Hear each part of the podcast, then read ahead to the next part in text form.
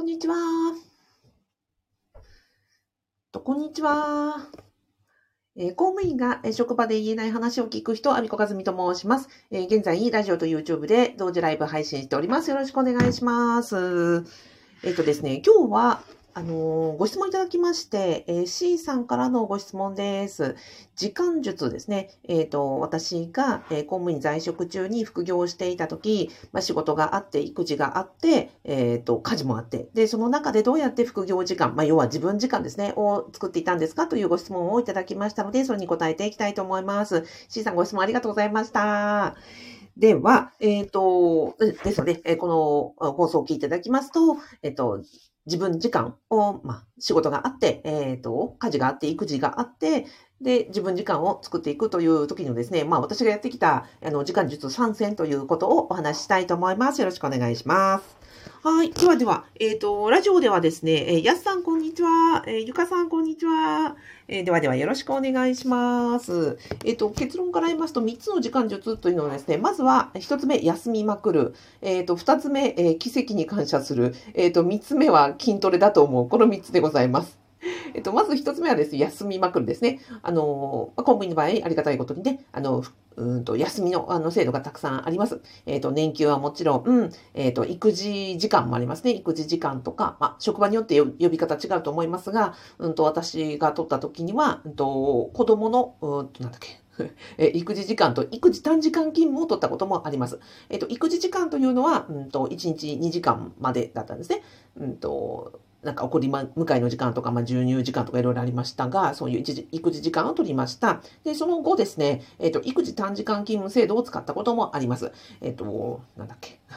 育児短時間勤務制度の一番短いやつを使ってみましてね。えっ、と、1日4時間勤務、あ週、だから週20、20時間ぐらいですね。で、えっ、と、その分、給料も半分になるという制度を、あの、3ヶ月使ってみたことがあります。で、これに関してはですね、あの、別の動画を、あの、ブログ記事と、あの、無料動画動画を、あの、プレゼントしておりますので、この記事、後でリンク貼っておきます。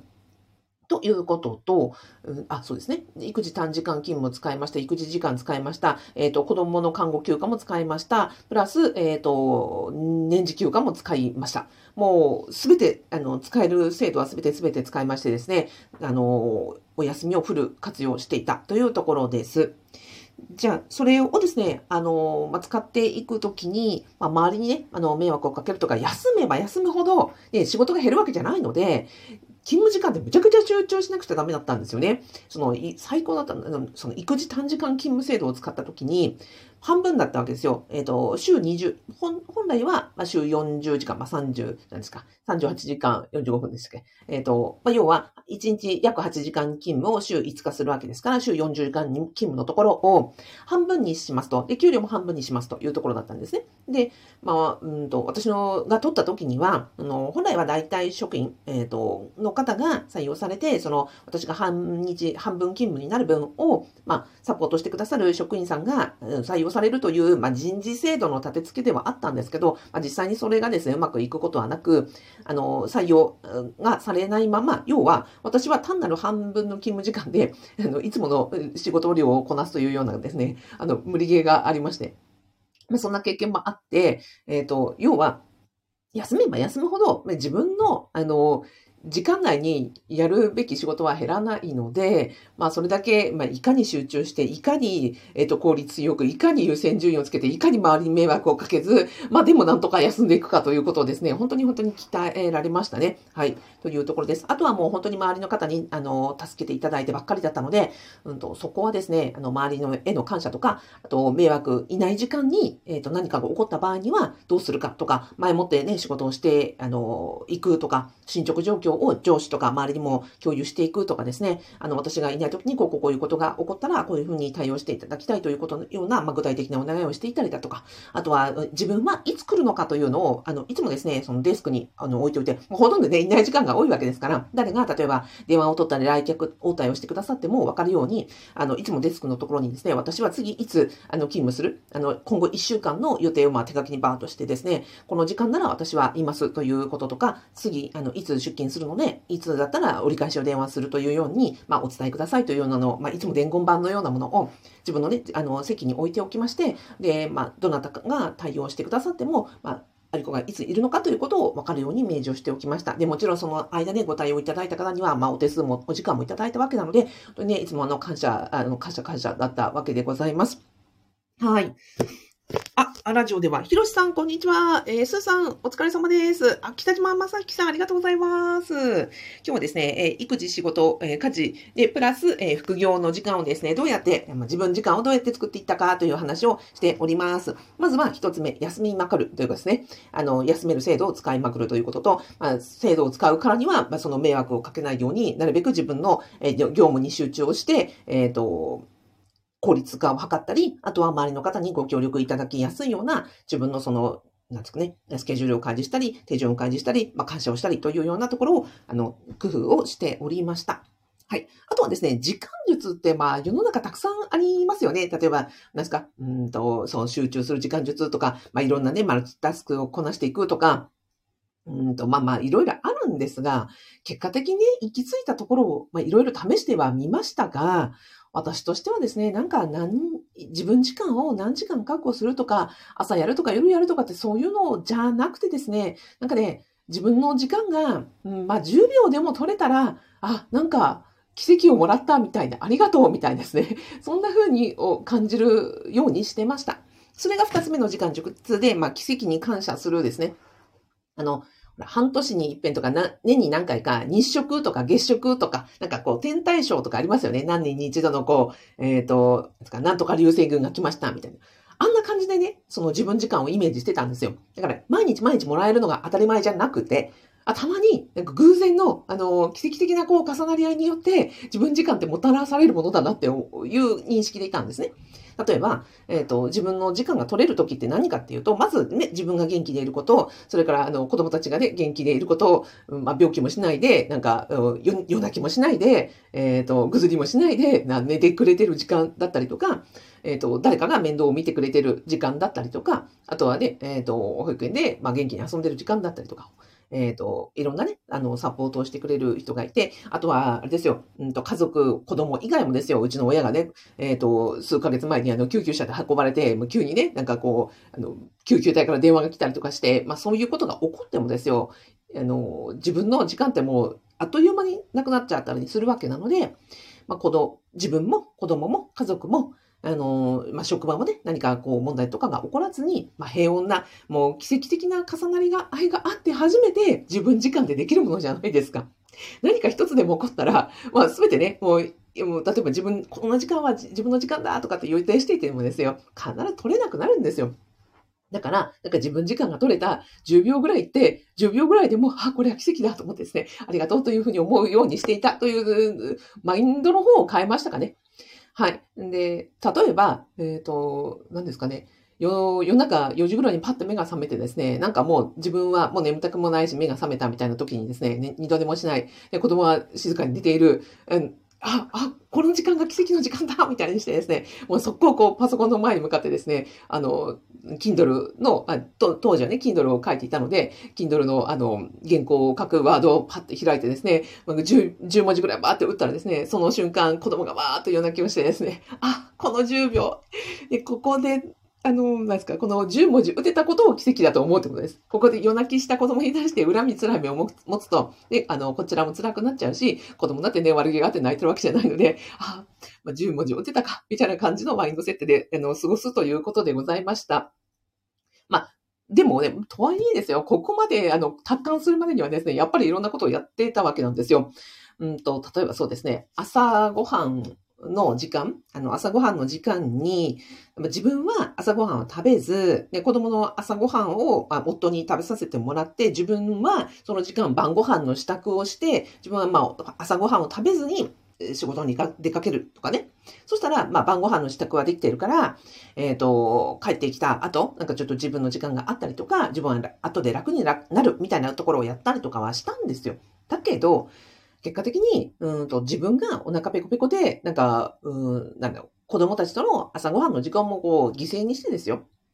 一緒に食卓に着くこともなくですね、あの、これがサスティナビリティがあるか、その持続、毎日毎日何でも何でも続けられるかっていうと、それ無理だなって思ったんですよ。なんかあの自分がお腹がね、減っていたら、それを我慢していたら、なんか恨みつらみみたいな、私ばっかりなんか我慢して、みたいな、なんかこう、自己犠牲的なね、マインドになって、ギスギスしたり、イライラしたりするので、まあ、それよりは、そのね、なんか10分、15分、20分、30分を、ま節約して、なんか、うん、自分のご飯の時間を削って何かに当てるよりは、じゃあそこで、まあ、子供とね、一緒になんか、うんと朝ごはんを一緒に食べて、わーわーガチャガチャ言って食べて、で、自分のお腹を満たして、で、子供たちも満足して、じゃあ、じゃあ一緒に行ってきますをしようと、あの、いうことの方が、まあ、子育ても、あの、仕事もね、何年も続いていくものだから、その方が、自分もなんか持続性があるな、サスティナビリティがあるなっていうふうに思ったところでした。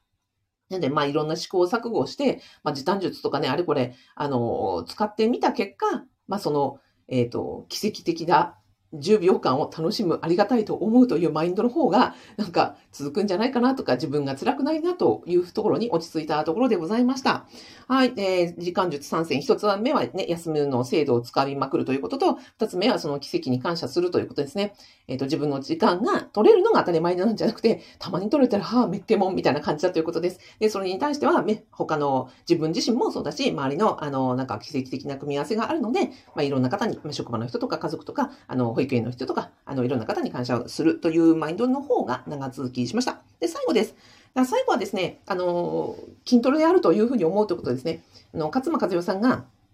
あの、よくおっしゃってるのは、あの、日本のね、あの、ワーママは、えっ、ー、と、世界一の無理ゲーを強いられていると。で、これが、これをやっていくうちに、まあ、最高のね、時間管理能力がつき、最高の効率化が、あの、身につき、えー、自分の、その、職業人として、まあ人間としてのね、パフォーマンスがトータル力がアップしているから、まあ本当にこれはめちゃくちゃ重い、あの、バーベルを上げているような毎日なので、これがね、なあの何年も経験した、あの、ワーママというのは、えー、最強の、えー、力を身につけているので、これが一生分、人生100年で一番役に立つよというふうにおっしゃってますので、まあその言葉を信じてですね、あの、あ、筋トレをやってるんだというふうに思うということを考えております。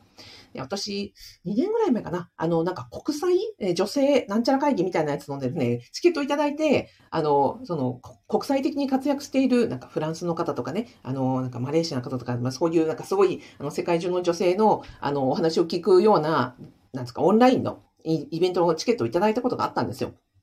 ね、まあその中で語られていたのは、要は、その日本のね、あの、ワーキングマザーというのは、ね、仕事もやり、家事もやり、育児もやり、えっ、ー、と、その上にね、まあ、いろいろな自分のこともやりで、これってまあ、世界中に見ても非常に稀な、あの、稀有なことであると。で、例えば、うんと、欧米諸国であれば、家事は、例えば、うんと、家事は、ななんて言うんですか、あの、メイドさん、あの、外注に頼んだりとか、子育てを頼んだりとか、逆に、その、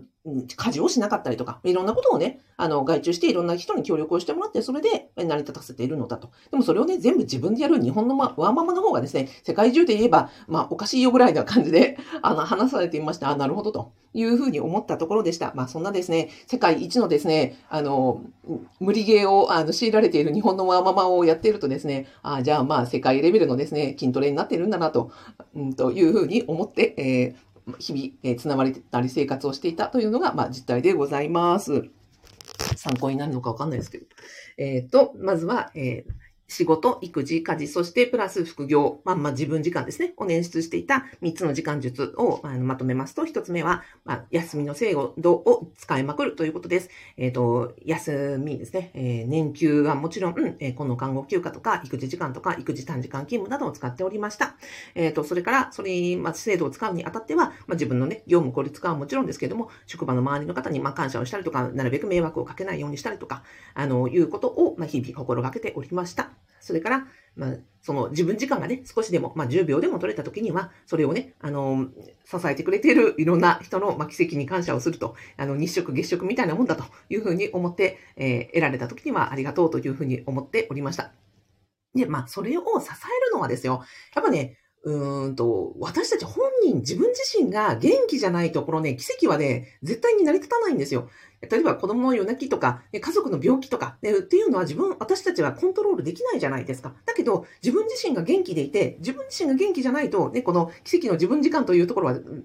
絶対捻出できないので、何を、何を一番優先順位にするかというと、やっぱ自分の、あの、元気ですよね。自分が元気であることを一番大事にしていました。はい。で、最後に、あの、世界のね、ワーママ会議においても、日本のワーママはね、最も無理ゲーを課されているので、えー、これはですね、世界一のあの筋トレになっているというふうに思ってですね、日々、えー、問題解決力、えー、優先、なんですか、時間管理術を、あの、鍛えられているというふうに、まあ、誇りを持ってですね、頑張るというところでしょうかね。はい。で、えー、今日はですね、ラジオでは、やっさん、えー、ゆかさん、えー、ひろしさん、すーさん、北島正幸さん、えー、みやび花頭さん、みやび花頭さん、みやび花頭さん、今日もありがとうございます。えー、まうさん、こんにちは、ありがとうございます。という時間術に、え、お話をさせていただきました。えっ、と、最後にご案内でございます。まあそんなね、あの自分時間をどう使うかというところで、まあ本当にあの皆さんご自身があの元気になるような時間の使い方をしていただきたいとは思いますが、もしですね、あの副業で収入を得たいとか、あとはあの退職後の何あの準備をしたいとか、とは、というふうに思ってらっしゃる方は、えー、この隙間時間、できた自由時間にですね、あの、アビコカズミの公務員副業不動産ゼミをあのご利用いただくというのも一つの手でございます。えー、公務員在職中にボーナス、えー、2回分を貯めて、え12月と6月と貯めまして、この間に、え動画教材やコミュニティで、え不動産のゼロから学べる、あの、簡単なですね、あの、スクールを、え動画教材、えオンラインスクールで、ま、学びながら実践をして、そして半年間で、え収入01を作っていこうというスクールでございます。えご興味いただけましたら、え動画の概要欄とラジオの説明欄に無料動画セミナーをつけておりますので、ぜひご覧ください。はい。あ、みやびさん。ありがとうございます。こちらこそです。いつも名前を呼んでくださり嬉しいです。いや、本当ね、というふうに言ってくださってるので、えー、いつもね、3回、あの、3倍で お送りをしております。はい、やすさんもありがとうございました。ではでは、えー、今日もの午後、あの、頑張りすぎない程度に、えー、頑張りましょう。はい、今日も良き日になりますように。ではでは、ありがとうございました。すーさんありがとうございます。